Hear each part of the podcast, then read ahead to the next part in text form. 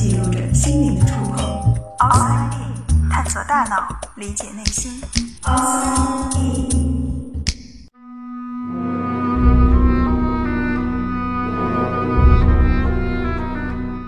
欢迎来到 Outside In，我是冰峰。当我们在谈论心理学的时候，总是不可避免的会反复提到一个词——内心。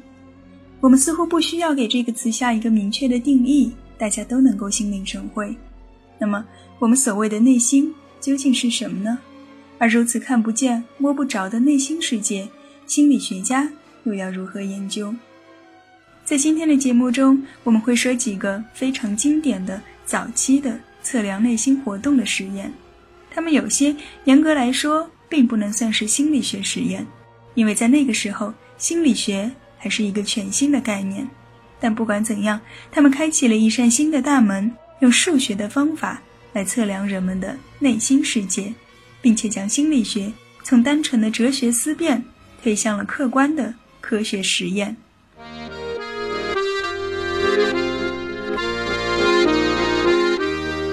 如果在一张纸上左边和右边分别画上一条线段，你能够仅凭着目测就分辨出哪一根长，哪一根短吗？当长短的差距缩小到多大的时候，你会开始犹豫，并且无法做出判断。在一八三四年，一位德国生理学家 Ernst Weber 就测量了人类感觉的最小阈值。Weber 的方法很简单，就是不断的缩小这个差值，来找到临界点。但他得到的结果却没有那么简单。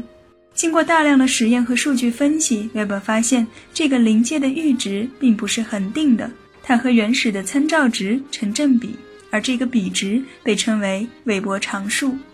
举个例子，如果一条长一厘米的线段增加两毫米，我们就能够看出差别；但如果是一米的线段，两毫米根本察觉不到，必须要增加二十厘米才能够立即看出不同。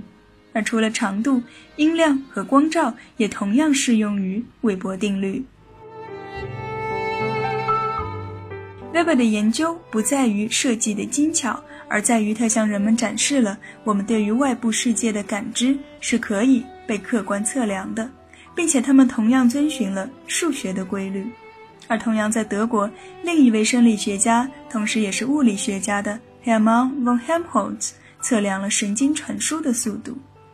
在《灵魂的栖息地》那期节目中，我们说过，早在17世纪，人们就已经发现，我们所谓的内心世界，并非由心主宰，而是由脑控制。大脑中密密麻麻的神经元，正是我们内心世界的高速公路。那么，这条公路的速度到底有多快呢？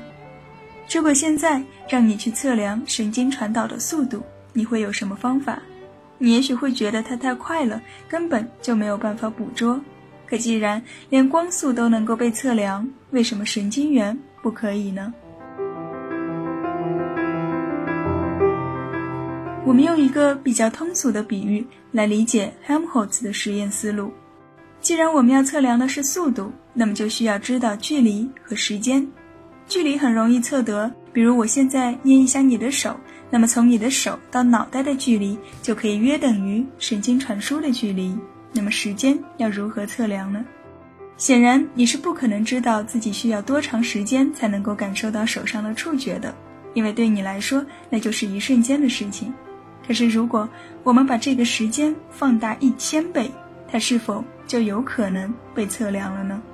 比方说，我们找来一千个人，让他们手拉手站成一排，当第一个人感受到左手被捏了之后，就立即用右手去捏第二个人。以此类推，一直到第一千个人，这中间就会有一段时间，而这个时间是可以被测量到的。Helmholtz 用的就是类似的方法，只不过他的测量对象是青蛙，而一千个人组成的阵列变成了房间内不断反射的光束。最终，他得到了青蛙的神经脉冲的传导速度，大约是每秒二十五到三十八米。也正是从这个时候起，我们的内心世界。开始向科学敞开。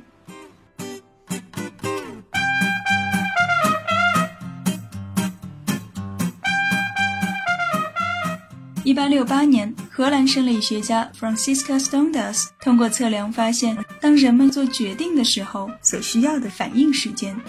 实验分为两步，首先他让被试者坐到一台电脑跟前，当看到屏幕上有光点的时候，就立即按下按钮。Stondas 会记录下这个反应时间。然后任务开始变得复杂了，屏幕上会出现两个点，一个在左，一个在右，每个光点都会对应不同的按钮。被试者的反应时间同样会被记录。两组实验的不同点在于，第一组是不需要做决策的，看到就按下；而第二组就涉及到选择了，你需要选择按下哪一个按钮。所以，如果我们把第二个时间减去第一个时间，得到的就会是我们在做决策的时候所需要的时间。这个实验的意义同样不在于最后得到的具体时间是多少。而是它提供了一种新的方法，通过外在的行为来测量内在的心理活动。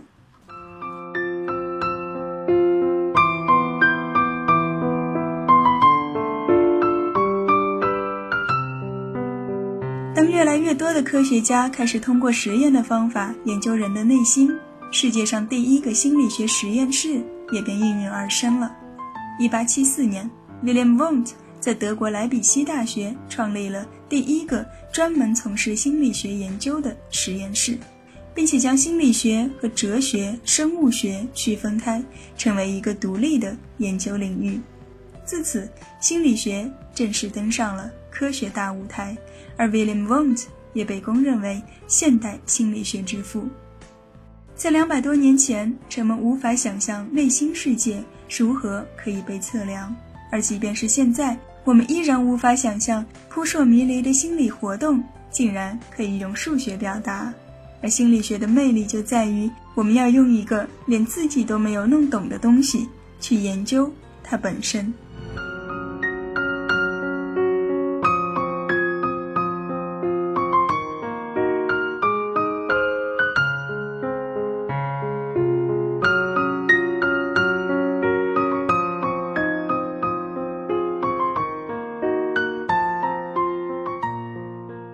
探索大脑，理解内心。